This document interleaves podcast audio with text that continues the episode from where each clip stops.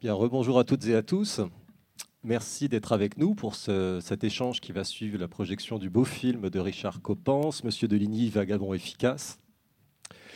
Euh, vous étiez nombreux, je pense que ça fait particulièrement plaisir à Richard, comme il vous l'a dit, et en plus avoir l'occasion de discuter avec vous, avec Catherine Perret, euh, que je vais introduire l'un, l'une et l'autre euh, dans quelques instants. Alors depuis, si vous avez suivi la, manufacture depuis mercredi soir, il fut question beaucoup de lignes, et notamment de ces lignes de possibles qui donnent leur titre à cette édition. Il fut question de réseau, il fut question de cartes, il fut question notamment hier de langage non verbal, mais également d'inventer d'autres manières de vivre, de partager des espaces en commun. Et l'avantage avec Fernand Deligny, c'est que de tout ça, il va être question précisément, euh, puisque Deligny euh, cristallise un peu toutes ces problématiques et ces notions. Euh, je dois dire que j'ai particulièrement pensé à lui avant-hier, lorsque, notamment avec Irène Hirt, dont je ne sais si elle est là dans l'assistance, il a été question de cartes et de cartes collaboratives, de cartes évolutives et, de ce que sont les cartes devenues. Voilà. on est évidemment ravis en cette, en cette occasion de parler de Fernand Deligny, moi, ça me touche toujours beaucoup et c'est même assez émouvant parce que les occasions ne sont pas si fréquentes. Le film de Richard, le livre de Catherine, et puis plus généralement la, réédition ou l'édition simplement depuis une quinzaine d'années des écrits de Deligny, dont beaucoup étaient inédits, ont, donné quelques occasions qui restent toujours euh, un peu trop euh, disparates et parsemées. Euh, Emmanuel, dans son texte de présentation dans le programme, a parlé de Deligny comme euh, d'un célèbre inconnu, et célèbre et inconnu, il le demeure, célèbre pour certains qui sont une toute petite minorité. Inconnu, on va essayer d'y pallier à nouveau euh, avec ce film et, l'échange qui va suivre. Alors je vous présente euh, nos invités, que je remercie à nouveau d'être avec nous.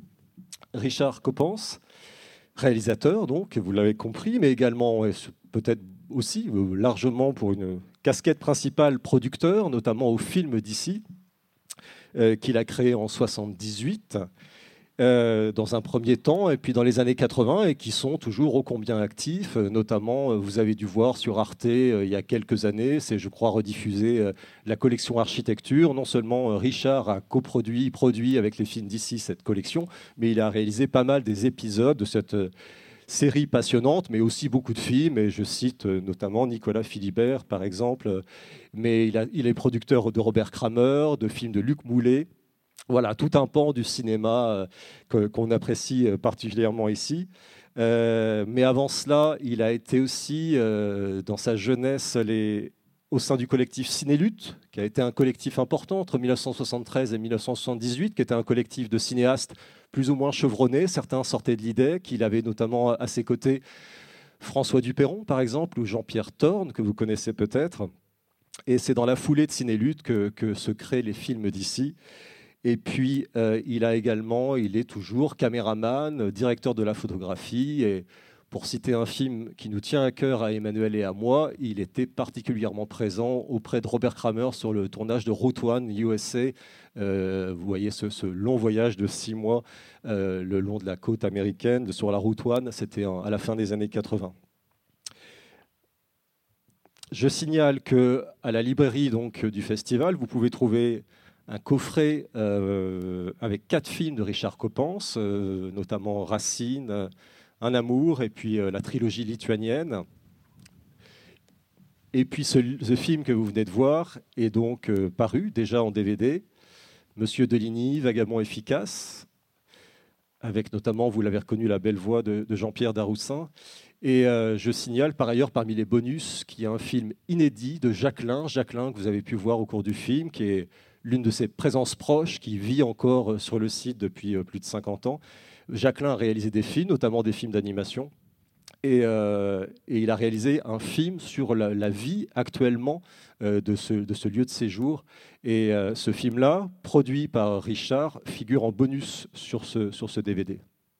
J'en profite puisque je suis dans les DVD et que je vais prendre quelques minutes aussi pour présenter quelques autres livres, pour vous signaler, c'est assez exceptionnel, que le cinéma de Fernand Deligny, ce très beau coffret qui était paru il y a une dizaine d'années aux éditions Montparnasse, qu'on croyait épuisé, Emmanuel les a appelés, et ils ont retrouvé une quinzaine de coffrets, et c'est extrêmement précieux. Si j'étais vous, je me précipiterais dessus. Vous pourrez voir à la fois le moindre geste, ce gamin-là, Fernand Deligny à propos d'un film à faire, les films d'animation de Jacqueline dont je parlais avant.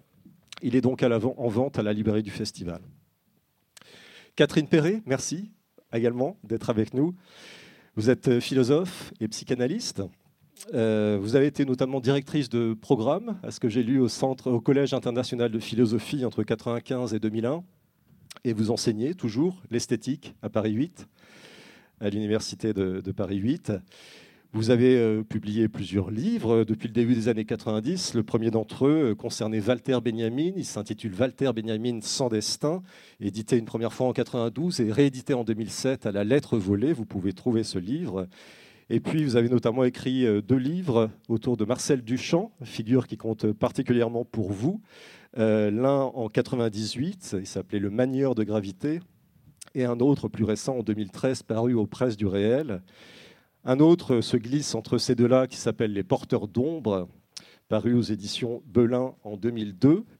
Et pour parler de votre travail antérieur, immédiatement antérieur à ce travail sur Fernand Deligny, vous avez publié aux éditions du Seuil également L'enseignement de la torture, réflexion sur Jean Améry, euh, voilà, que vous pouvez toujours trouver également. Et donc ce livre dont il sera plus particulièrement question au cours de cette rencontre, paru euh, juste avant l'été au mois de mai, Le Tacite, l'humain, gros ouvrage, comme il y en a peu eu, voire pas du tout, autour de Fernand Deligny euh, depuis, euh, depuis lors, qui est sous-titré Anthropologie politique de Fernand Deligny. C'est à la librairie du XXIe siècle. On reviendra largement sur ce livre dans, dans la petite heure voilà, qui nous est accordée euh, avant le repas. Je vous montre également d'autres livres, notamment puisque un livre est paru dans la foulée de celui de Catherine Perret, c'était au mois de juin, et c'est un livre publié par l'Arachnéen, qui est un gros ouvrage et une somme absolument remarquable autour d'une notion sur laquelle on reviendra particulièrement au cours de cette rencontre, caméré, sous-titre à propos d'images, qui est une somme de textes inédits pour certains, d'autres figuraient déjà dans ce volume superbe qui est sont les œuvres de Fernand Deligny. C'est pour la composition de ce livre que les éditions de l'Arachnéen se sont créées autour de, et à l'initiative de Sandra Alvarez de Toledo. Et on soulignera jamais assez le travail remarquable et la formidable aventure éditoriale aussi que représentent euh, ces éditions et particulièrement la publication et la recherche, notamment d'inédits, euh, de, de, Fernand Deligny livre qui est paru dans une, version un peu plus souple il y a deux ou trois ans avec cette belle photo de Jean-Marie euh, en couverture. Je signale, et pareil, c'est un très très beau livre et chaque fois les, objets sont très singuliers, que les cartes et lignes d'air ont fait l'objet pour une, je ne sais plus, 200 d'entre elles, ou en tout cas une bonne centaine d'entre elles, euh, d'une publication de ce très beau livre que vous trouverez à la librairie, qui est euh, très originalement conçu et de manière très pertinente, où vous pourrez notamment visionner les cartes et lignes d'air mais lire en parallèle le témoignage retranscrit par Sandra de, des personnes qui ont fait ces cartes, ces présences proches, comme disait Fernand Deligny. Euh, voilà, donc tout ça est accessible et notamment un glossaire pour, qui, qui, donne aussi le vocabulaire et qui donne à comprendre la légende de ces cartes qui s'est à chaque fois au fil des années étoffée. Je signale par ailleurs un film qui nous tient beaucoup à cœur à, Catherine et à moi, et sans doute à Richard également, qui figure pas dans ce coffret, mais je, tiens à le, citer, notamment parce que en mars l'an dernier aurait dû avoir lieu une rétrospective de tous les films autour de Fernand Deligny. Le film de Richard a dû être montré à l'occasion du cinéma du réel à Beaubourg. C'était en mars 2020, donc également euh, annulé pour cause de pandémie. C'est le film qui est très méconnu et dont j'espère que l'INA un jour le diffusera un peu plus généreusement. Euh, ça s'appelle Projet N, c'est un film de 1980 d'Alain Cazuc qui, euh, comme Richard, s'est euh, installé dans les Cévennes. Voilà, les Cévennes, il en sera question. On va essayer de respecter une certaine chronologie parce qu'on en parlait avec Catherine et Richard. Il y a évidemment une logique et une chronologie euh, implacable avec Deligny. Euh, une tentative en appelle une autre et euh, la pratique, une pratique des années 70 n'aurait pu avoir lieu sans ce qui a précédé. Donc on va essayer de revenir ensemble sur certaines notions, certains motifs, particulièrement sur certains outils inventés par Deligny. Ces outils, vous en avez entendu parler dans le film, principalement la caméra, outil pédagogique, on y reviendra, les cartes dans les années 70, mais on va essayer de revenir encore un peu plus en amont. L'avantage quand on aborde Deligny, parce que Deligny, c'est toujours un continent extrêmement foisonnant, on ne sait jamais forcément par où le prendre. Euh, le, film de, Richard nous a clairement facilité la tâche en, donnant accès à l'essentiel, en posant les fondamentaux. Et donc, on va revenir plus particulièrement sur certaines notions voilà, euh, dans l'heure qui vient. Et, Richard, je vais commencer avec vous. vous avez vous découvrez Deligny dans les Cévennes en arrivant en 74. Il est question déjà du tournage de ce gamin-là. Si vous voulez bien en revenir, on reviendra tout à l'heure sur cette expérience pour respecter cette chronologie.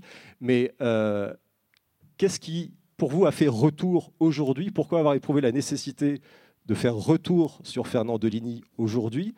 Et compte tenu du foisonnement que représente Deligny et de la multitude à aborder, quels ont été les choix et ce sur quoi vous avez voulu particulièrement faire entendre à la fois la, voix de Ligny, mais sur quoi vous voulez vraiment appuyer en faisant ce film aujourd'hui? Alors, moi, je débarque dans STN en 74 pour euh, aider à un tournage, disons de manière semi-militante. Je ne connais rien de l'autisme, je ne connais pas Renaud Victor ni Fernand Deligny.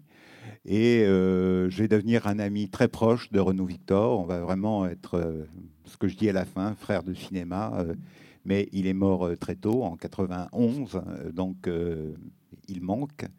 Mais, et au fond, je vais avoir une relation avec Deligny quand Renaud Victor est là. Je ne vais pas devenir un proche du réseau qui retourne régulièrement, mais suffisamment proche pour que en 88 on fasse le film Fernand Deligny à propos d'un film à faire. Et donc, ça m'a encore plus rapproché évidemment des, gens de la tentative que je connaissais, en particulier Jacques et Gisèle.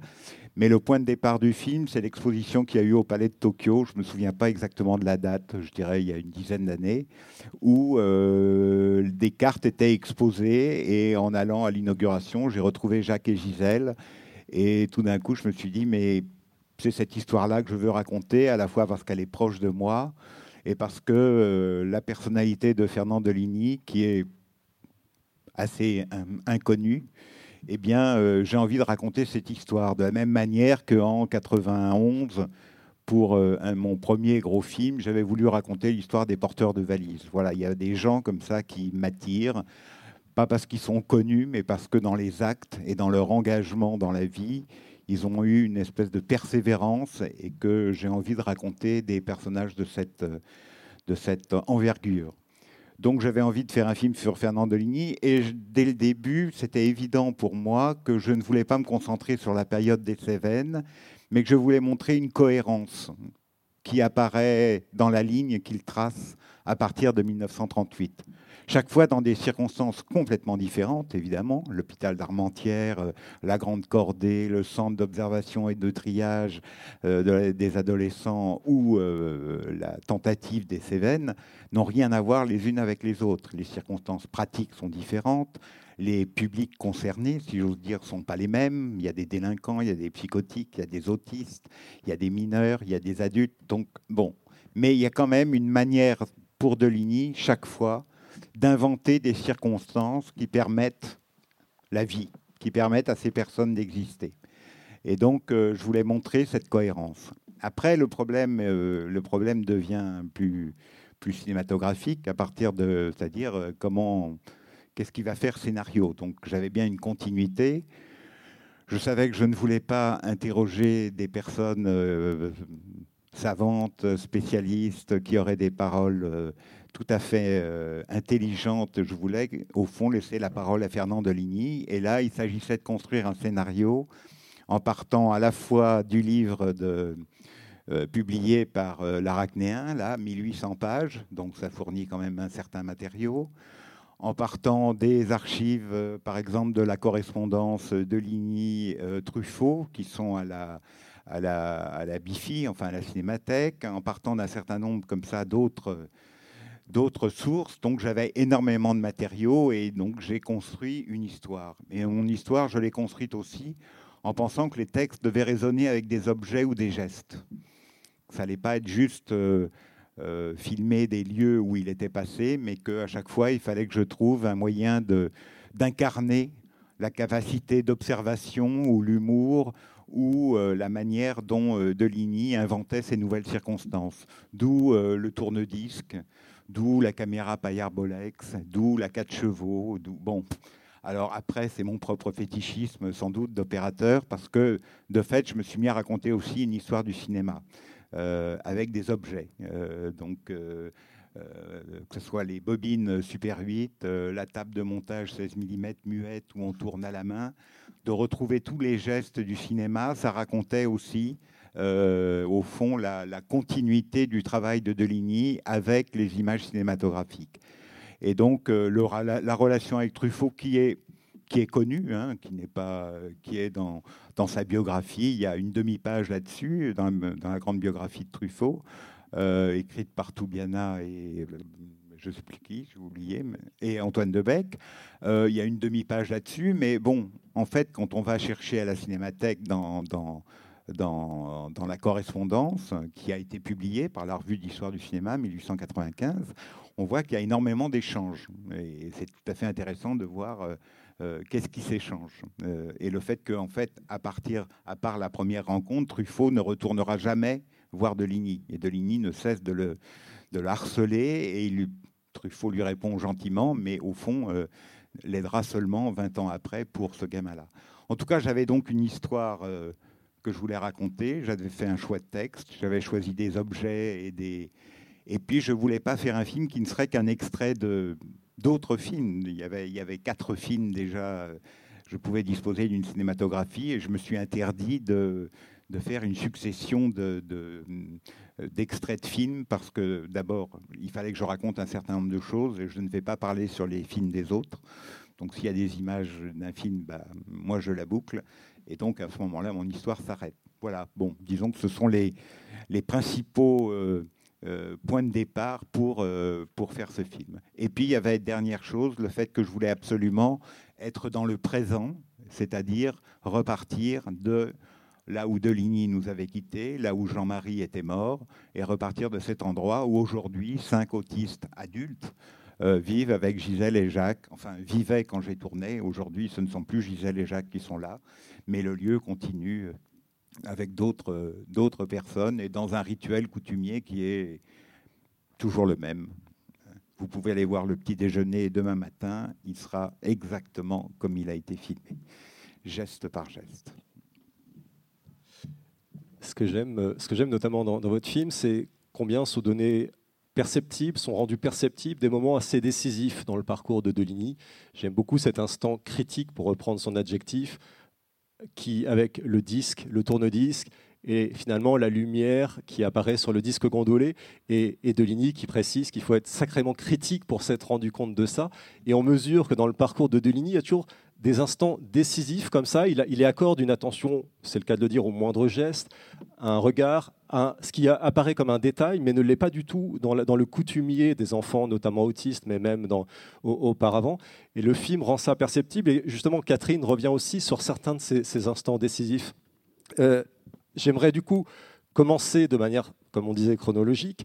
Il y a dans un des chapitres, un des premiers chapitres du livre, euh, vous revenez sur, cette notion, sur ce qu'on appelle, sur ce que Deligny appelait le tracé, puisque Deligny, vous l'avez compris, on en citera certains termes tout à l'heure, mais avait l'habitude, et c'était plus qu'une habitude, c'était une nécessité de substantiver des infinitifs. Voilà. Notamment le caméré, le tracé ER, le balancé, par exemple, à l'époque des Cévennes. Et pour cette invention, ce que vous appelez l'invention du tracé, tracé qui n'est pas dessiné, on, insiste bien sur ce terme, il y a un moment décisif, justement, en 1938, dans une classe de perfectionnement. Est-ce que vous voulez bien revenir sur, sur ce moment sur lequel vous insistez particulièrement? Racontez peut-être cette scène et en quoi est-ce qu'elle est décisive pour ce qui va suivre ensuite de Deligny? Oui, alors peut-être que dans un premier temps, c'est important de revenir sur l'histoire dans laquelle Deligny s'inscrit et que lorsqu'il se retrouve éducateur ou plutôt instituteur spécialisé dans une classe d'enfants euh, entre guillemets débiles, il appartient déjà à une histoire de la pédopsychiatrie qui existe depuis les années 20 en fait, hein. une histoire relativement euh, longue et déjà structurée par euh, au fond ces instituts médicaux éducatifs qui avaient été fondés ou pédagogiques fondés au 19e siècle et dans lesquels on, entassait véritablement des, enfants euh, qui relevaient de conditions extrêmement différentes. Hein. Certains étaient, comme on disait, arriérés, euh, certains étaient simplement des vagabonds. Euh, bien d'entre eux étaient simplement des enfants abandonnés et des enfants qui étaient destinés, auraient été à passer leur vie entière à l'asile. Donc Deligny, c'est quelqu'un qui s'inscrit dans, dans une histoire longue hein, de, l'asile et, de, et notamment des institutions pour enfants euh, dits coupables hein, ou dits malheureux, hein. donc des enfants euh, euh, qui sont livrés à une sorte d'abandon social total.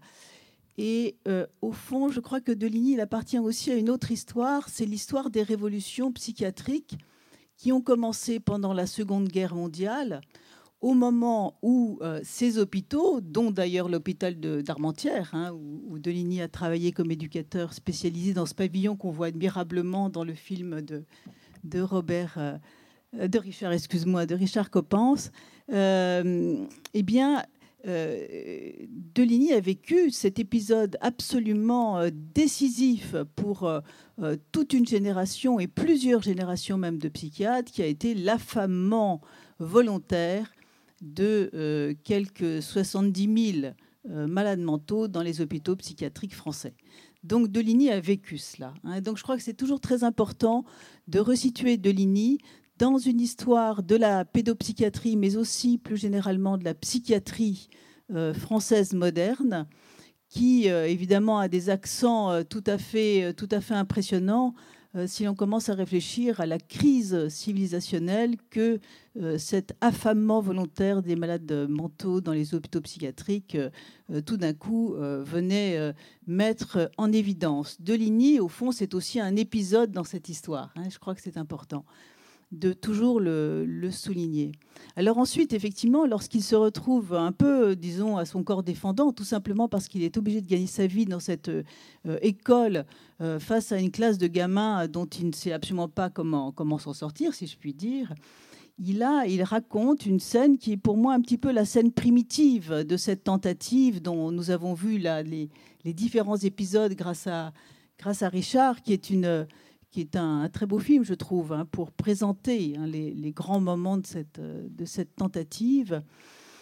Euh, Deligny raconte, hein, alors c'est évidemment un récit qui est à moitié inventé, mais qui, je crois, est vraiment décisif. Il raconte comme un jour, il fait venir au tableau un gamin qui, jusque-là, visiblement, était resté euh, quasiment clandestinement au fond de la classe, visiblement complètement perdu.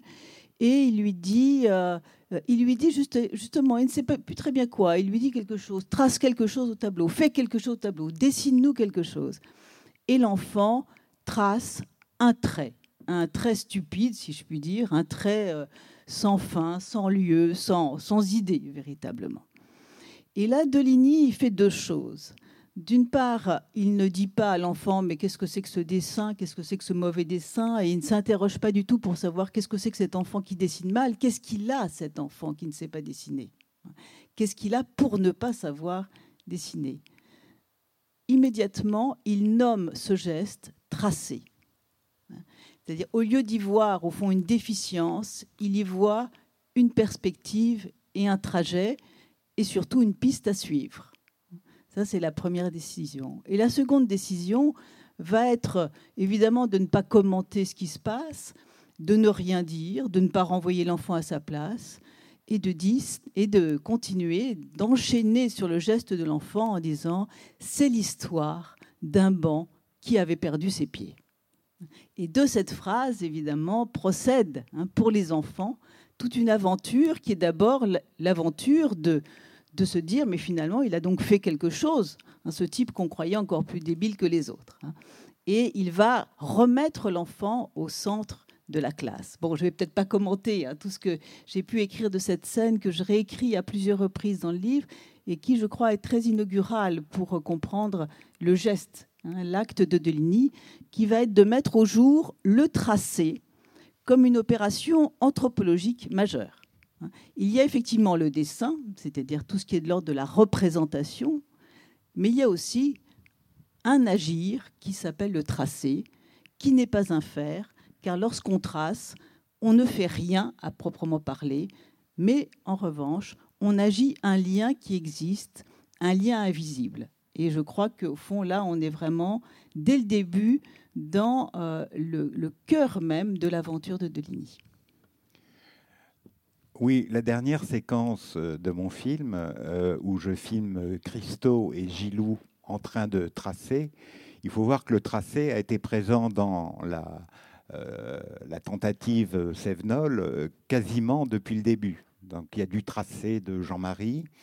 Et d'ailleurs, les éditions de l'Arachnéen ont publié un très beau livre qui s'appelle Le Journal de Jean-Marie, uniquement constitué des dessins que Jean-Marie, enfin je, dis des dessins, mais c'est déjà pas le bon mot, parce que ça aurait signifié qu'il y avait un il qui avait le projet de faire des dessins, mais en tout cas qui a tracé, euh, jour après jour, ce qu'on voit dans le dernier plan du film, où Jean-Marie aligne soigneusement des petits ronds, parfois les entoure avec une autre forme de, graphie, mais, mais c'est présent dans la tentative Sevenol depuis le début, et puis ça continue. Et puis du coup, ça évolue. Alors là, c'est là où ça devient plus compliqué, parce que le tracé évolue. On voit ce que fait Gilou, enfin, on voit bien que Christo, il n'a même pas besoin de regarder ce qu'il fait, il tourne la tête, ça, enfin, voilà, il trace. Gilou, c'est autre chose. Gilou, euh, il est déjà à la cinquième étape de son travail de peintre, si j'ose dire, où d'abord il a commencé par faire un trait, et puis à un moment donné, il est arrivé à la forme fermée, plus ou moins carré, et puis il a commencé à les remplir de couleurs, et puis à lier les carrés entre eux. Donc après, je ne sais pas ce que ça peut, comment ça peut être interprété. Là n'est pas euh, mon objectif, mais c'est juste pour dire que le tracé jour après jour, pas jour après jour, ils font ça une ou deux fois par semaine en gros, mais depuis, euh, depuis des décennies. Euh, donc ça fait partie des gestes qui entraînent d'autres gestes et qui deviennent des repères pour d'autres pour d'autres gestes. C'est juste pour dire que ce tracé a continué jusqu'à aujourd'hui et il a peut-être lieu en ce moment même. Alors Richard, tu as prononcé le mot tentative. C'est un mot évidemment décisif euh, dans le parcours de Deligny qui, recouvre, euh, plusieurs périodes. Il y a des tentatives dans, un cadre institutionnel, euh, à l'asile d'Armentières, dans le centre d'observation et triage de Lille.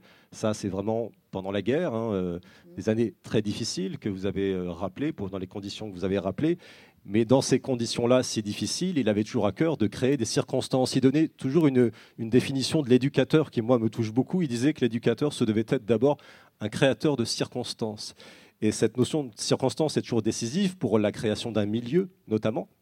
Euh, euh, et, donc, dans le milieu institutionnel, dans un premier temps, et puis après-guerre, il va s'affranchir de, de, toute institution autant que possible, pratiquer l'esquive, pour employer un mot qu'il appréciait aussi, et on en arrive à la Grande Cordée, si vous voulez bien, qui, est créée en 1948.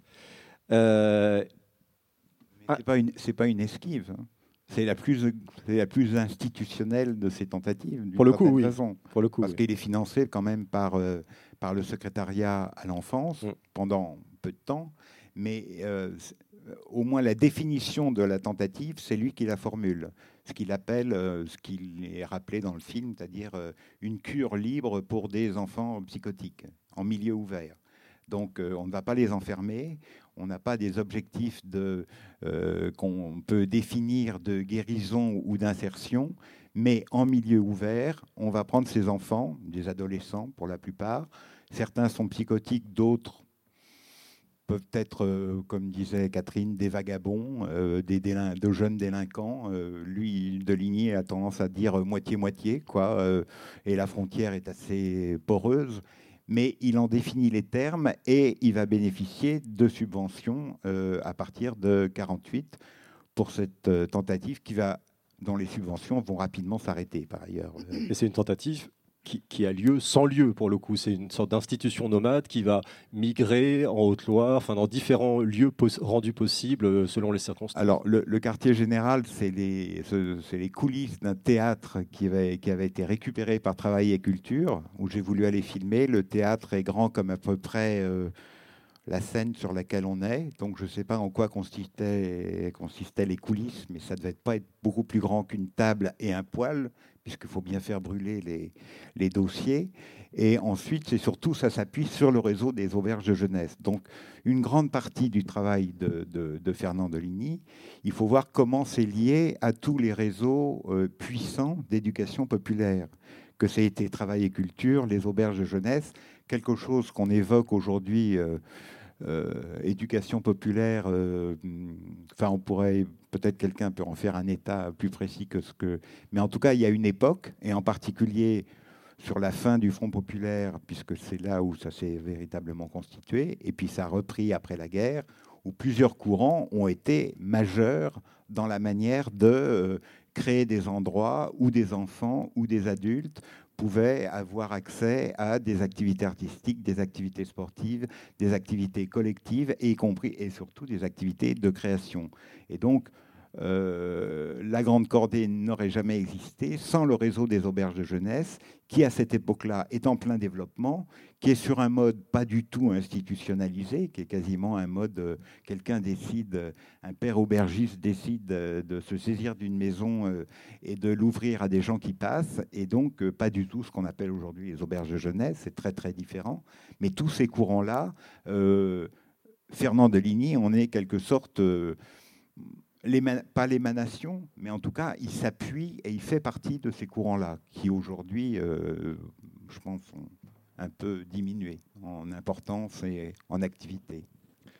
Et alors, ce qui est singulier et particulièrement précurseur, euh, c'est qu'avec une des premières subventions touchées pour la Grande Cordée, le premier achat, ou presque, qui est fait, c'est celui d'une caméra. Alors, Richard vous a montré en gros plan un insert sur euh, cet article manifeste qui s'appelle La caméra outil pédagogique, euh, donc écrit et publié en 1955, je crois, dans la revue Éducation Nouvelle. Mais déjà, auparavant, on, rappelle peut-être qu'à la fin des années 40, dans ce même réseau d'éducation populaire, il fréquente, il rencontre en tout cas André Bazin, futur euh, fondateur des cahiers du cinéma, mais également Chris Marker, Alain René est par là aussi, et il y, a tout ce petit réseau qui se met en place, et donc il y a un réseau d'amitié qui va être plus ou moins influent, qui va plus ou moins aider au fil des décennies qui suivent mais euh, il a déjà ce souci du cinéma, il est cinéphile, il écrit même lui-même les, petits notules critiques pour inciter les gens à voir les films dans ce réseau-là. Mais donc la caméra, très tôt, a un rôle décisif. Lui-même dit qu'elle elle devient très vite le centre de gravité de la tentative. Et euh, il écrit encore une tentative a lieu avec une caméra, pour ainsi dire, incorporée à son coutumier. Euh, vous citez dans votre livre cette expression. Euh, cette caméra, elle est là non pas faute de lieu et d'établissement, pour le citer encore, mais en guise de lieu et d'établi. Cette place accordée à la caméra, là encore, sans forcément le souci d'un film à faire, ni à venir. Mais en tant que telle, euh, cette introduction de la caméra dans la tentative, en quoi elle est décisive et qu'est-ce qui va se mettre en place autour d'elle dès ces années 50, euh, disons début des années 50, et a fortiori euh, voilà, dans la décennie qui suit? Je pense que la caméra est d'abord importante en tant qu'outil technique. Hein, parce que lorsqu'on regarde non seulement les films de Dolini, mais également le film que nous venons de, regarder, on, a toujours un sentiment très bucolique, hein, comme s'il était question, au fond, d'un petit peu d'un retour à la nature. Hein. Il y a toujours une sorte de, halo de primitivisme qui tourne autour de, des images qu'on se fait de Deligny. Mais en réalité, toute la tentative, elle est fondée sur euh, un, outil technique euh, qui, en gros, est véritablement l'institution de la tentative. Hein. L'institution de la tentative repose sur un outil technique. Donc on n'est pas du tout du côté d'un rapport à la nature. Et lorsque Deligny met au point, moi, ce que j'appelle une clinique du milieu, c'est-à-dire euh, le contraire d'une clinique euh, psychologique, c'est-à-dire fondée sur l'intersubjectivité. Euh, et lorsqu'il pose comme, on va dire, hypothèse de son travail que si l'on veut aider ses enfants à s'en sortir ou ses, adolescents à s'en sortir, il faut leur refaire un milieu, hein, reprenant d'ailleurs en ceci euh, déjà, au fond, tout ce qui avait été le cœur des recherches de, Wallon, de Henri Wallon, hein, parce que Deligny était quand même soutenu par euh, euh, Wallon, qui était professeur au Collège de France, hein, qui était quand même une, sommité hein, de, la, recherche en, pédopsychiatrie de l'époque. Eh bien, il, y a, cette idée que refaire un milieu à l'enfant, c'est précisément se dégager de tout ce qui est au fond au centre d'un abord psychologique de l'enfant euh, euh, inadapté, comme on dira à l'époque déjà de Deligny, euh, qui est l'idée que c'est par le rapport euh, intersubjectif, hein, c'est en prenant l'autre comme un autre moi-même d'une certaine façon, par la ressemblance entre nous qu'on pourrait aider cet enfant. Et l'idée de Dolini, c'est au contraire. Hein. ce qu'il faut faire pour aider cet enfant, c'est inventer d'autres circonstances, c'est-à-dire au fond susciter des hasards, susciter du n'importe quoi, susciter de l'événement qui va permettre au désir de cet enfant de s'accrocher indépendamment du, désir de l'adulte de faire son bien, d'une certaine façon.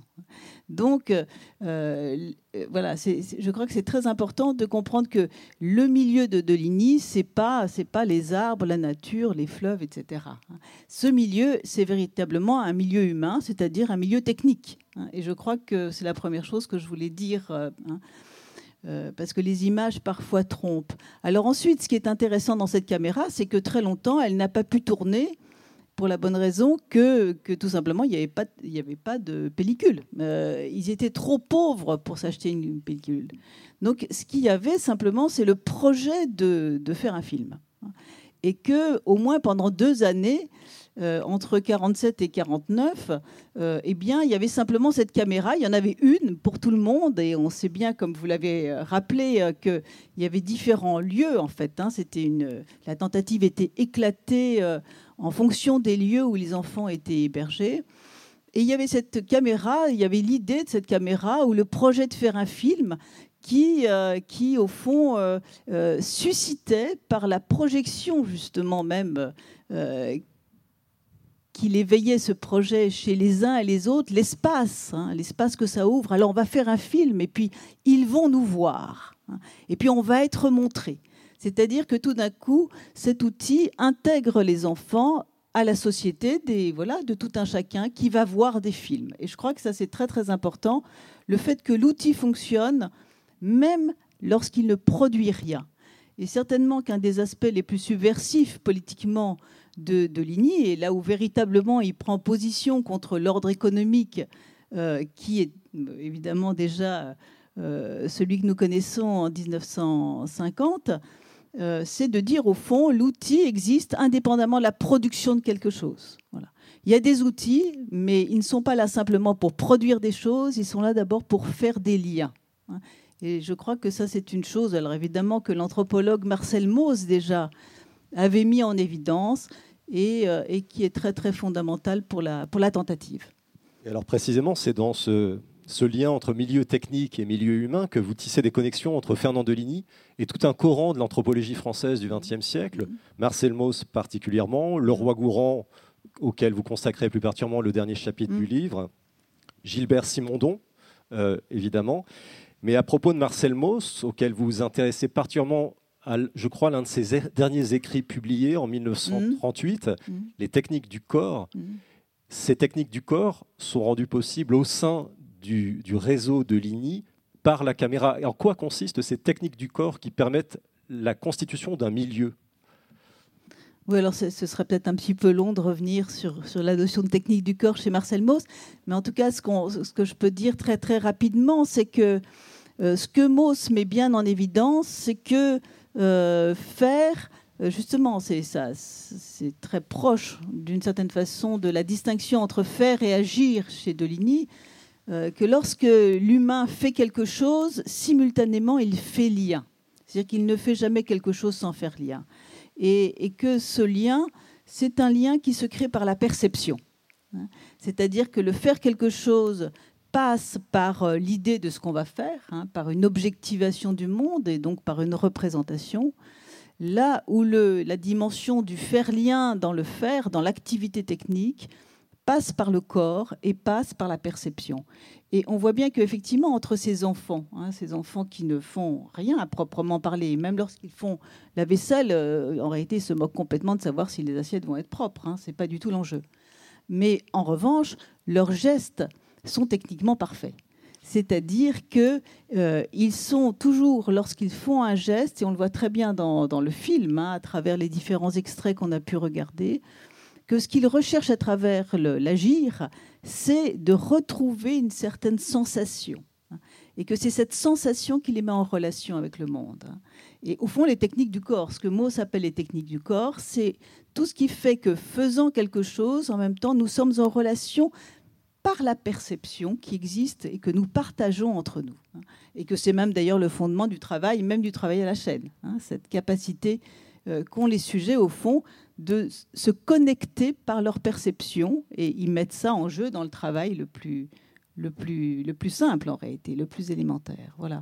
Et si, ces enfants créent avec nous un lien, c'est par la création de sensations. Alors on le voit admirablement dans les films de Dolini, comment tout le territoire est en fait un, territoire à sentir. Hein, et que tous les objets du territoire sont des objets qui ne servent pour la plupart à pas grand-chose, mais qui sont là pour être vus exactement comme vous le, euh, montrez magnifiquement dans le film, cet éclat de soleil sur le disque, qui est le point, hein, et que c'est par cette sensation que ça communique entre les enfants.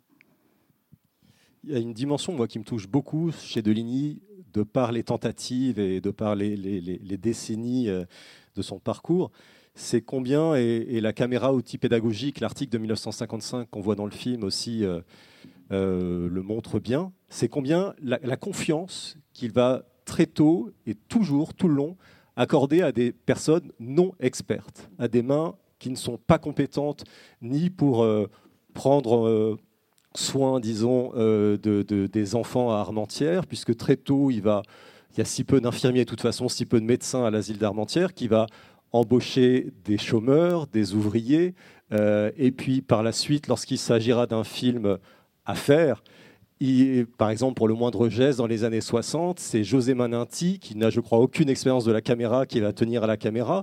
Quand il décide de jeter son dévolu, si j'ose dire, sur Renault Victor, c'est un réalisateur qui n'en est pas encore un. Alors Richard viendra euh, le, seconder et le former. Mais cette capacité toujours à faire confiance, à accorder une liberté extraordinaire et à faire réseau à travers... Euh, ce réseau d'incompétences, entre guillemets, qui, du coup fait, corps, fait corps commun. Quoi. Richard, peut-être Oui, il se déjoue en permanence euh, des spécialistes, euh, c'est-à-dire de ceux qui ont du pouvoir par leur rapport à la technique ou au langage, qui est quelque chose qu'on connaît bien dans le cinéma. Le pouvoir du chef opérateur, c'est quasiment euh, mythique. On va leur dresser des piédestals. Et donc, je pense que la position de Deligny est simple, mais par exemple, à Armentières, euh, lorsqu'il y vient, ce n'est pas lui qui choisit d'engager des chômeurs. C'est que, de toute façon, ce ne sont pas des infirmiers, ce sont des gens qui sont des gardiens, sont là pour garder, euh, fermer les portes, les ouvrir, les refermer. Et donc, c'est pour une bonne partie des chômeurs du textile. Mais par contre, ce qu'il va inventer avec eux, c'est le fait que pendant la guerre, au-delà de ce que Catherine a fort bien rappelé sur la famine et le fait qu'il fallait ramener des sacs de patates et que des personnes qui allaient à l'extérieur pouvaient parfois négocier un sac qui servait à nourrir un des pavillons. Mais c'est que, par exemple, les femmes de ces ouvriers qui travaillaient dans des usines textiles volaient des bobines de fil et que dans une des caves, euh, dans un des sous-sols d'un des pavillons, ils avaient créé un atelier de poupées ou de théâtre, se servant du fil qui était ramené par euh, euh, l'ancien chômeur devenu gardien. Donc c'est de profiter, encore une fois, très concrètement des circonstances. dans les Cévennes, le premier qui va rester avec lui, c'est Jacqueline. Jacqueline est un ouvrier d'Hispano-Suiza, euh, un ouvrier, euh, enfin électricien euh, de cette usine automobile du nord de Paris. En fait, il, a fait partie d'un groupe de jeunes qui ont été contactés par une des initiatives de Guattari qui veut organiser des réunions entre des architectes, des professeurs, des psychanalystes, des ouvriers, etc. Dieu sait comment Jacqueline se retrouve mêlé à ça et c'est pour ça qu'il descend à Gourgas, maison achetée dans les Cévennes par Guattari pour y créer pendant un été, pendant trois mois, ce premier melting pot pour voir qu'il en sortirait quelque chose. Ce sont les vacances pour Jacqueline. Il doit partir en Yougoslavie retrouver sa petite amie. Il s'arrête à Gourgas. Deligny y est, euh, parce qu'il est descendu bien avant avec Jean-Marie, et il irait. Et Jean-Marie, euh, et Jacqueline est attiré par Jean-Marie, se trouve bien avec lui, décide de ne pas aller en vacances en Yougoslavie et à la fin de l'été décide de ne pas retourner à l'usine. C'est un choix, voilà, il va rester là. Et il va rester, il y a encore. Euh, euh, l'autre grand pilier de la tentative dans les Cévennes s'appelle Guy Aubert. C'est un fils de paysan qui a été recueilli par un, moment, euh, la fin de la Grande Cordée, par Deligny. Fils de paysan, je ne sais pas s'il a son, brevet. Enfin, je veux dire, c'est des gens qui n'ont pas suivi de cursus dans l'éducation. Ils ont dû s'arrêter en gros euh, au brevet. Euh, ils n'ont pas de spécialité médicale, psychologique, psychologisante, n'importe quoi. Mais dans leur choix de vie, ils peuvent vivre avec ces enfants-là et y trouver, euh, au fond, une manière de vivre qui est positive pour eux. Donc, et c'est sur ces personnes-là que des, Deligny décide d'appeler des présences proches, pour pas dire ce ne sont pas des, moniteurs, ce ne sont pas des infirmiers, ce sont des présences proches. Et il ne va pas dire ce sont des humains, ce qui voudrait dire que les autistes ne sont pas des humains, donc ce sont des présences proches. Je pense qu'il a longtemps dû tourner autour de comment les appeler, ces adultes qui avaient décidé de vivre avec les enfants autistes, dans des conditions d'une précarité absolue. Quand je dis absolue, c'est euh, euh, un campement, euh, un sac de pommes de terre et il faut survivre un mois. C'est quasiment de cet ordre-là pendant plusieurs années. Il y aura un peu d'argent qui va arriver parce que des parents vont payer, un peu. Les gens qui mettent leurs enfants chez Deligny ne sont pas des personnes riches. donc ils versent une, petite subvention. Deligny a des droits d'auteur. Il écrit aussi des romans policiers que je n'ai pas lu. Je ne sais pas si Catherine les a lus. Non, bon. Euh, il perçoit aussi à un moment donné un don des Pink Floyd, dont les revenus d'un concert sont bloqués en France. Alors donc, euh, je ne sais pas par qui ça passe, mais il y a une, une grosse somme qui permet d'acheter une maison, par exemple. Mais dans l'ensemble, c'est un réseau qui vit avec euh, très très peu d'argent. Et donc les gens ne sont pas payés, les gens n'ont pas de congé. Enfin, Jacqueline travaille 365 jours par an sans être payé, avec juste de quoi vivre, avec 4 euh, ou 5 ou 6 enfants autistes. Voilà, c'est un choix de vie, un beau choix de vie, en tout cas. Euh, aucun regret euh, de ce point de vue. Et toutes ces personnes sont effectivement des, non-spécialistes, que Jacqueline rappelle en disant initiative populaire, où Deligny voit un sens politique de classe, en plus, ajouté au fait que ce ne sont pas des spécialistes des maladies mentales.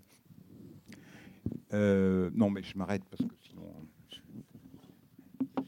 Alors précisément, euh, Richard, vous en êtes venu à cette tentative des Cévennes. Alors entre les deux tentatives, entre la Grande Cordée, qui prend fin euh, fin des années 50 peut-être, et, et, le réseau qui se met en place dans les Cévennes en 67, se tourne le moindre geste, qui est évidemment un moment décisif sur lequel Deligny fera retour, notamment dans sa réflexion sur l'image, sur le caméré, caméré qui fait donc. Il y, a, quatre ou cinq versions du texte Caméré qui figurent là-dedans. Euh, et, c'est à partir aussi beaucoup de cette expérience du moindre geste, et puis essentiellement à partir de ce gamin-là, euh, qui va beaucoup cristalliser la réflexion de Deligny euh, dans, ces mêmes années, au début des années 70. comment dire ça le, le, réseau des Cévennes se met en place avec la rencontre de Jean-Marie en 67, qui est là aussi encore un moment vraiment décisif. Quand vous, arrivez, Richard, euh, dans les Cévennes, le, tournage de ce gamin-là, qui porte peut-être pas encore ce titre, mobilise toute la réflexion et toute l'activité du réseau à ce moment-là, en 74, hein, c'est ça? Non, alors le, projet de ce gamin-là, euh, c'est donc une réponse au film de Truffaut. Enfin, pour moi, c'est tout à fait clair que dans la tête de Deligny, c'est une réponse à l'enfant sauvage, à cette euh, lecture du livre du docteur Itard par Truffaut et le scénariste Jean Gruau. Mais euh, c'est l'arrivée de Renault, qui était à Paris 8, euh, qui n'avait, je ne pense pas qu'il avait son bac, euh, mais qui voulait faire du cinéma, euh, voilà, mais qui travaillait plutôt comme plombier, donc qui vient avec. Simplement, Renault est prêt à s'installer dans les Cévennes, contrairement à Jean-Pierre Daniel, qui a monté le moindre geste, à qui Deligny avait fait la proposition. C'est-à-dire, si Jean-Pierre Daniel était venu dans les Cévennes, C'est-à-dire si la femme de Jean-Pierre Daniel avait accepté d'aller vivre dans les Cévennes, Jean-Pierre Daniel aurait été le cinéaste de ce gamin-là. Donc c'est Renaud Victor qui arrive et le projet se met en place, disons, à partir de 72. Mais dans la première période, euh, ce qui a été imaginé par euh, la productrice Hélène Vagé, par Truffaut qui est au second plan et par Deligny, c'est qu'il y a une équipe de professionnels, de cinéastes professionnels, qui descend une semaine tous les deux mois. Et c'est à ce titre-là que j'y vais. Je ne suis pas le premier à y descendre, mais euh, et puis je, quand j'y vais, c'est le dernier moment où des spécialistes descendent de Paris pour filmer, opérateurs et ingénieurs du son et où Deligny prend la décision absolument radicale, mais qui semble évidente, mais qui n'avait pas prise avant, qui est de dire c'est quelqu'un du réseau qui doit faire les images. Ça aurait pu être Jacqueline, c'est Renaud Victor qui est venu pour ça, d'une certaine façon, et il faut lui apprendre à filmer, et il va apprendre à filmer magnifiquement, et donc euh, voilà. Mais donc, quand je viens en 74, c'est la bascule entre ce sont des opérateurs et ingénieurs du son descendus de Paris qui font le film, et c'est Renaud Victor qui vit dans le réseau depuis 72 avec sa femme et son fils Cyril, qui ont deux enfants dans leur maison, qui habitent dans une maison qui s'appelle le Pont Neuf, euh, bon, peu importe, à 25 km de, de.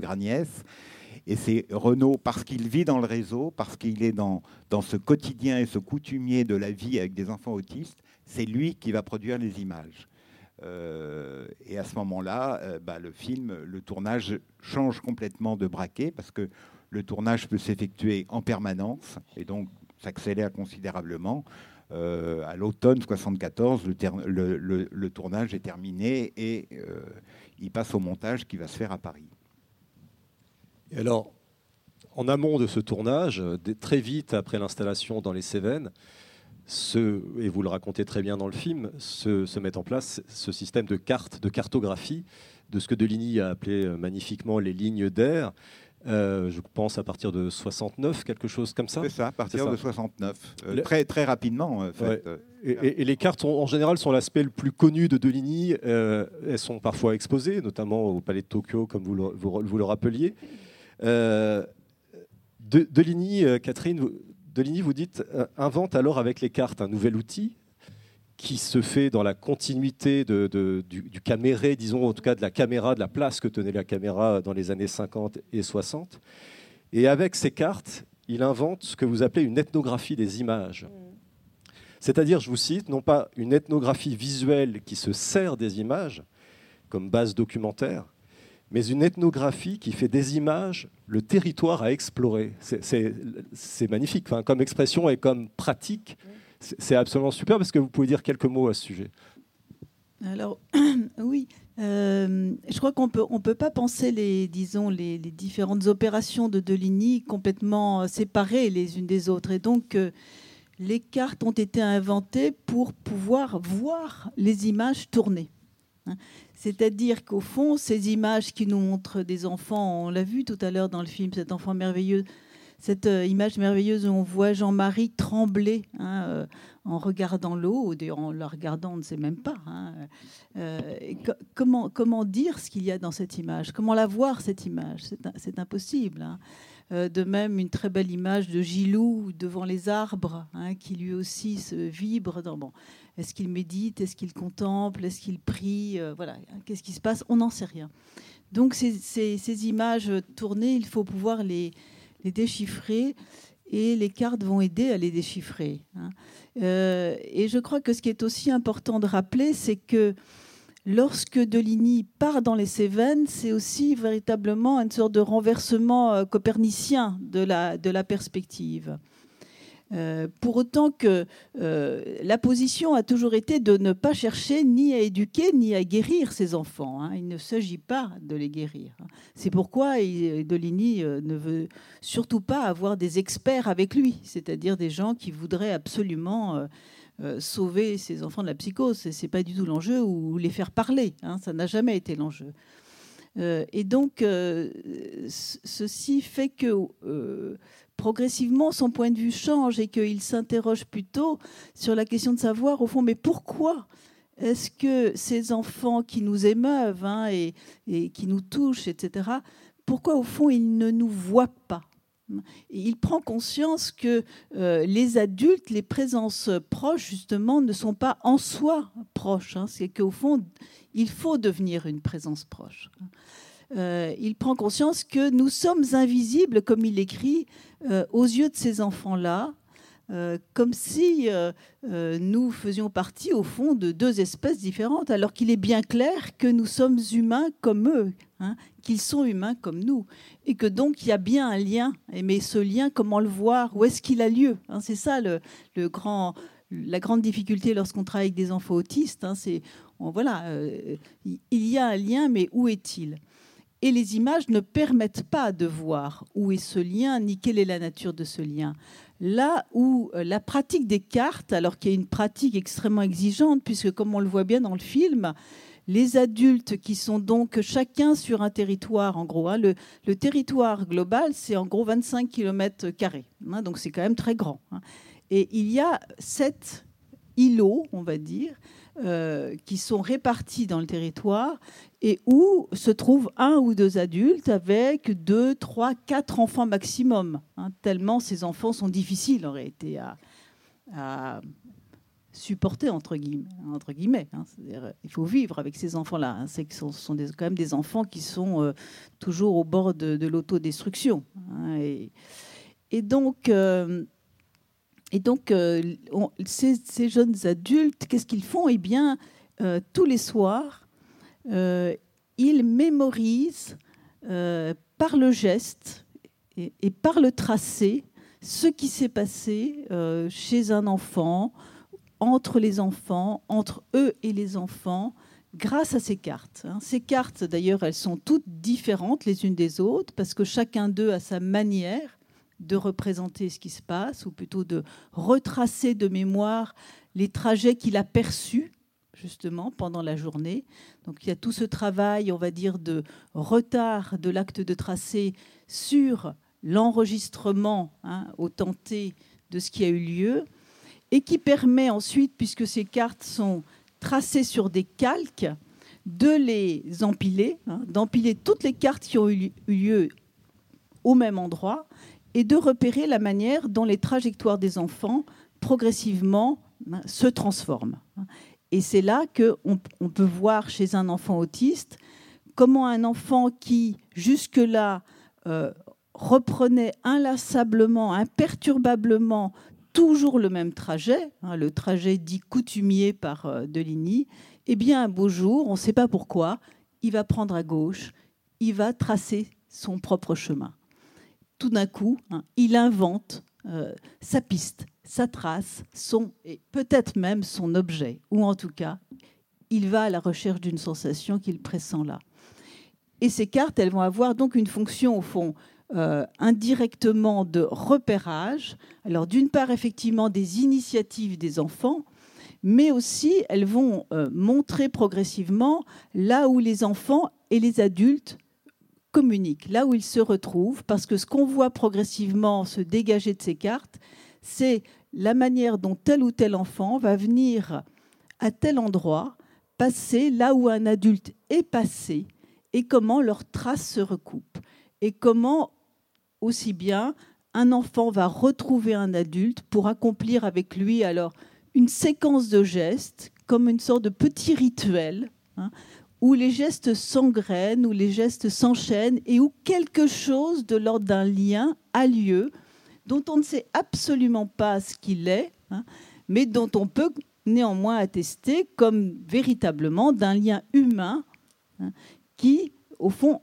montre que nous sommes au même lieu sans même le savoir, hein, que ces enfants autistes et nous, eh bien, nous partageons la même humanité, contrairement aux apparences et à l'évidence qui euh, nous montre que bah, ne parlent pas et nous, nous sommes avant tout des sujets parlants, comme dit Deligny. Hmm. Euh, je corrige un tout petit peu. Enfin, je me permets de dire que ce hmm. c'est pas tous les soirs qu'ils font les parce que là ça devient non tous les soirs tous les soirs pendant une période donnée évidemment. non ça suffit déjà si une après-midi par semaine ils y arrivent c'est déjà formidable et même il y a des endroits où c'est Gisèle qui va, parce qu'elle, elle a une mobilette. parce qu'il faut se déplacer entre ces différents endroits, et donc et qui va aller par exemple au Serré, là où vit Jacqueline, et qui raconte qu'elle passe une après-midi, elle se met à un coin et elle note. Mais au-delà de la question des trajets, il y a la question des gestes et la question des objets.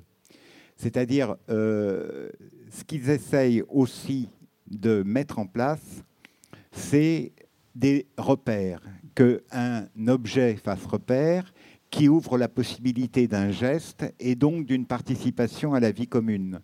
Donc ça passe par, on met trois cailloux en pensant qu'on va partir euh, prendre le goûter avec les chèvres dans la montagne. Et donc trois rochers sur lesquels l'un on met le panier, l'autre on met le pain enveloppé dans un linge, et sur le troisième on met euh, un couteau. Normalement, euh, les autistes, on ne va pas leur dire prends le panier, le pain et le couteau. Ça ne sert strictement à rien de, de, mettre en place ça.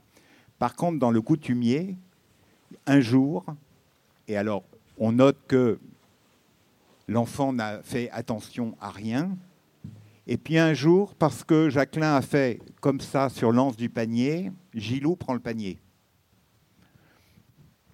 il a repéré un objet, un geste et un endroit dans le territoire où ça se passe. Et puis les gestes vont s'enchaîner au fur et à mesure. Le coutumier se répète euh, inlassablement euh, tous les jours, toutes les semaines, tous les mois, etc. Et à un moment donné, ils sont capables d'enchaîner un certain nombre de gestes qui sont autant de repères. Par exemple, ce qu'on voit au début de mon film, euh, ce petit déjeuner, il s'est repéré pendant je ne sais pas combien d'années pour eux. Et effectivement, Gilou et Christo auront les mêmes gestes tous les matins. Les assiettes sont dans la bonne pile, les verres sont à côté, les fourchettes, enfin, euh, et dans le même ordre et au même endroit. Et donc, c'est des gestes qui ont été repérés. Et donc, la question des trajets est indissociable de la question des objets et de la question des gestes. Ce sont les, c'est un ensemble comme ça de, de choses du corps qui vont permettre de dire qu'à un moment donné, eh bien, nous partageons l'espace avec eux, nous partageons la vie de tous les jours, parce que ce qui est, ce qui est organisé ainsi, c'est une vie, euh, je dirais, rurale, quotidienne. Il faut, euh, il faut aller chercher du bois, il faut faire du feu, il faut faire la cuisine, il faut éplucher les patates, il faut faire la vaisselle, il faut aller chercher des chèvres. Bon, c'est une journée qui va se dérouler comme ça, euh, de façon simple c'est peut-être pas une vie très complexe, mais c'est une vie euh, humaine euh, faite de gestes, d'activités qui servent à euh, transformer la nature autour de soi, rendre la vie commune possible, se protéger du froid, se protéger de la faim. Et c'est ça que permet la vie telle qu'elle s'organise grâce aux cartes. Alors les cartes, elles vont avoir un moment une, une flambée, si j'ose dire, à partir le début des années 70. C'est-à-dire en 74, les cartes sont déjà, enfin, Deligny s'en sert encore, mais ça décline. C'est entre 70 et 64, entre 69 et 74. Là, il y a comme une, il y a quelque chose qu'on est en train d'inventer et que Deligny euh, commence à percevoir. Et la première chose qu'il perçoit, d'ailleurs, il en est surpris lui-même, parce qu'il raconte que pendant un an, au fond, il ne les regarde pas. C'est comme s'il avait dit à Jacqueline, fais des cartes et puis ça va te calmer. Quoi. Bon, euh, j'exagère, euh, j'interprète peut-être un peu abusivement, mais en tout cas, il, n'y travaille pas. Et puis le jour où il regarde les cartes, la première chose qui lui crève les yeux, si j'ose dire, c'est que les enfants ne partent pas. Il n'y a aucune barrière. Ils sont dans la forêt. même s'ils sont dans un hameau, il n'y a rien qui les empêche de s'éloigner, de prendre la route et de partir. Les enfants ne partent pas. Il y a ce que Deligny appelle des cernes les enfants partent et reviennent. Ils partent et ils reviennent. Et donc, il est complètement fasciné par cette euh, découverte à laquelle euh, personne ne prêtait attention. Ils ne sont pas enfermés au sens strict. On est absolument à l'inverse d'un asile avec des murs. Et donc, c'est dans, à partir de cette observation que peu à peu le système des cartes va se, complexifier, parce qu'on va noter vraiment euh, non seulement les trajets, mais on va noter la place des objets. Puis on va inventer des signes graphiques pour dire la participation de l'enfant à telle activité, les dernières cartes sont d'une complexité euh, terrible. Elles sont presque illisibles. Parce que ça veut dire que Gilou, à cet endroit-là, ce jour-là, a pris le pain. Et donc la carte devient, euh, euh, veut rendre compte de tant d'activités et de tant de déplacements dans l'espace que ça devient, c'est pas que ça devienne illisible, mais on arrive au fond aux limites de ce que pouvait permettre la carte. C'est plutôt euh, comment apparaît euh, euh, cette, stratégie des cartes et comment, à un moment donné, elle dépérit. Parce qu'il y a au fond ce moment-là qui serait intéressant à étudier comme quelque chose qui naît, qui rend lisible l'espace commun. C'est ça dont il est question. Et s'il y a un espace commun, c'est qu'on est même d'une espèce commune. C'est déjà ça que prouvent les cartes. Et qu'à un moment donné, les cartes, dans leur fonction, dépérissent. Alors, à la, manufacture d'idées, il y a un moindre geste auquel on est particulièrement sensible. C'est à peine un geste, c'est souvent juste un regard. C'est quand Emmanuel approche du micro là-bas. Euh, Mathieu Pot-Bonneville, Xavier Delaporte l'ont souvent remarqué, ils y sont sensibles aussi. Ça veut dire pour le modérateur que je suis, qu'ils sont, qu'il faut euh, que l'heure est passée. Et, euh, et, ça veut dire surtout aussi que vous avez quelques minutes pour éventuellement poser une ou deux questions. Elles sont très bienvenues à Catherine et à Richard. Euh, il y a donc euh, un micro de chaque côté, si vous le voulez. Allez-y.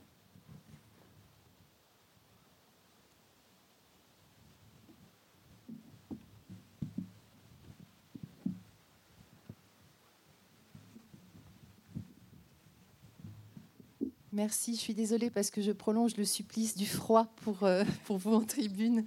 D'abord, merci et pour votre livre, Madame Perret, et puis pour votre film, euh, voilà, que je vois pour la deuxième fois et qui me, qui me bouleverse. Euh, et c'est à vous que je voudrais poser une question.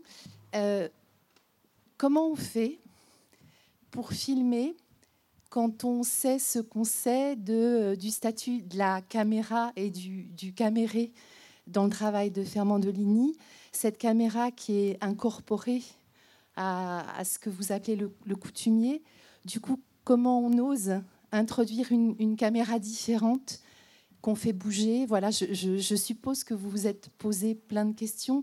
Euh, j'ai été très très bouleversée par cette scène du petit déjeuner. Voilà. Donc, comment, comment vous avez fait? Comment vous avez osé euh, installer et faire bouger votre caméra Euh, je vais vous décevoir. Euh, j'ai pas eu le sentiment d'oser quelque chose d'extraordinaire. Euh, peut-être parce que parce que ça fait longtemps que j'ai vu la vie du réseau et des enfants autistes, puis des adultes autistes.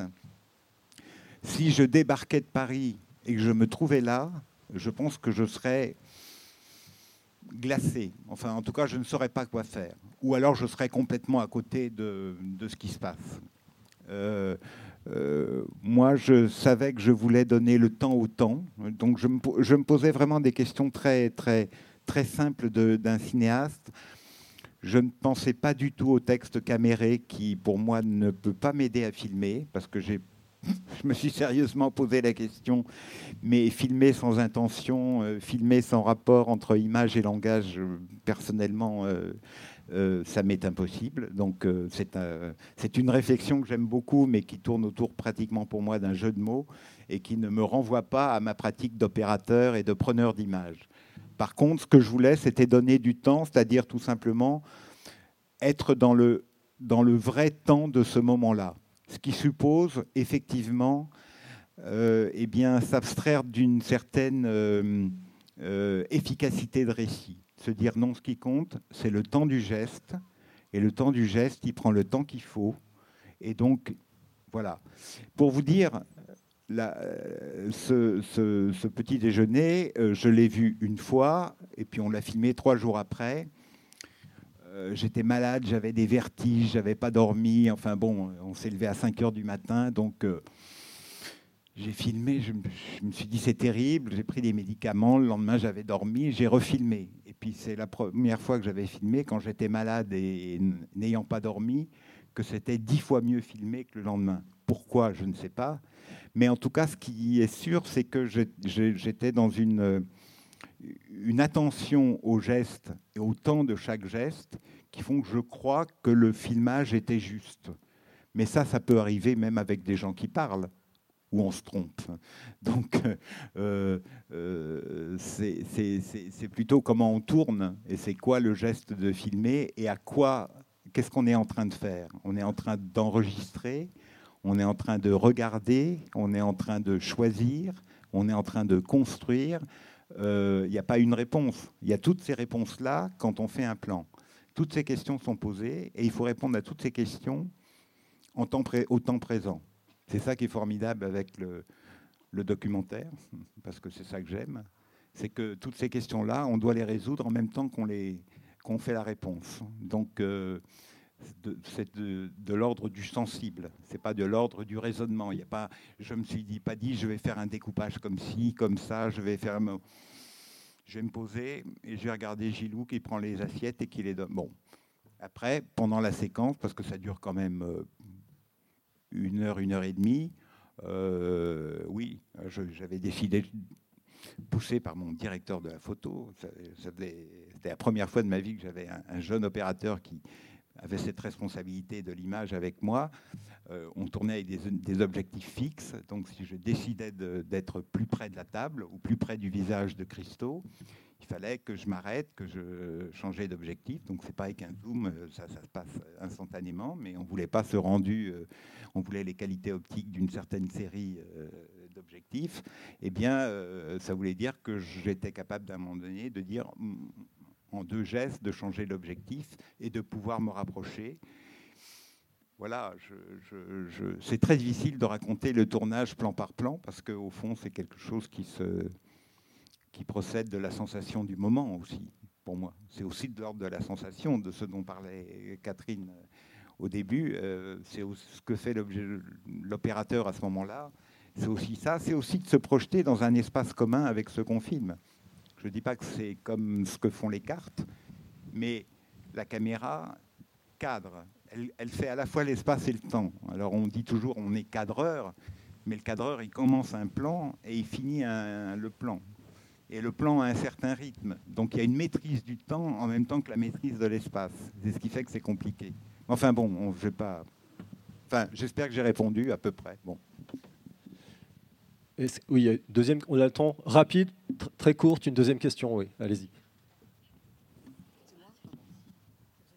Euh, j'ai été vraiment très bouleversée de voir ce film euh, autour de Deligny de Richard, parce que je suis de la même époque, que j'ai travaillé dans le monde de l'éducation et j'ai beaucoup milité, comme le mieux que j'ai pu.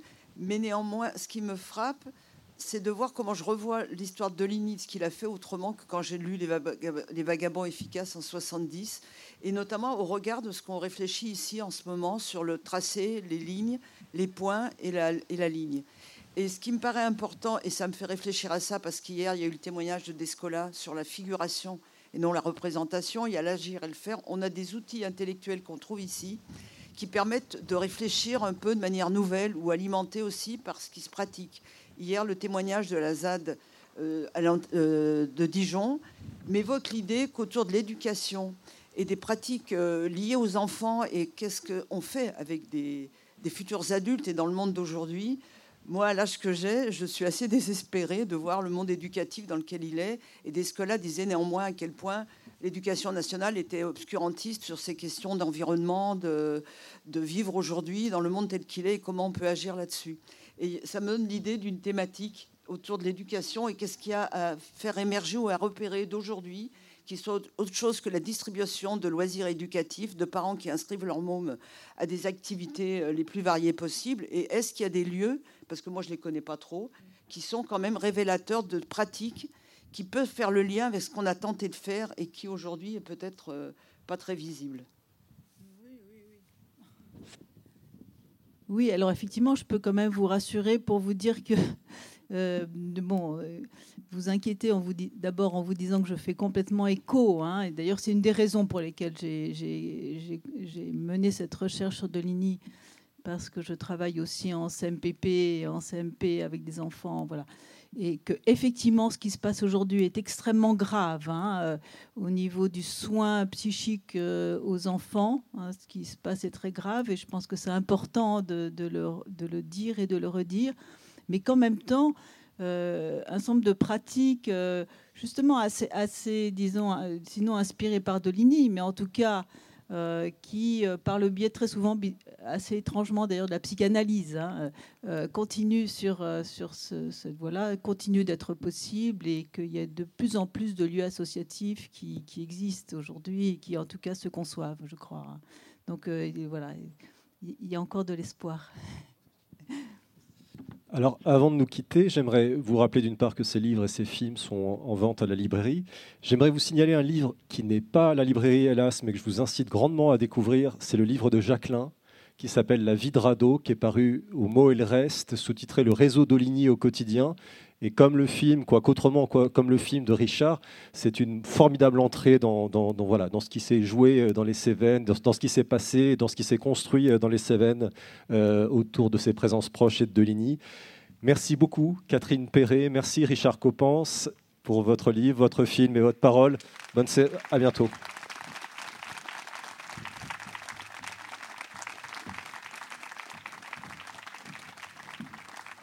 Merci à tous les trois. Euh, très très vite, on se retrouve donc à 14h pour euh, la rencontre euh, suivante qui, je pense, fera légèrement écho à celle-ci. Merci à tous les trois.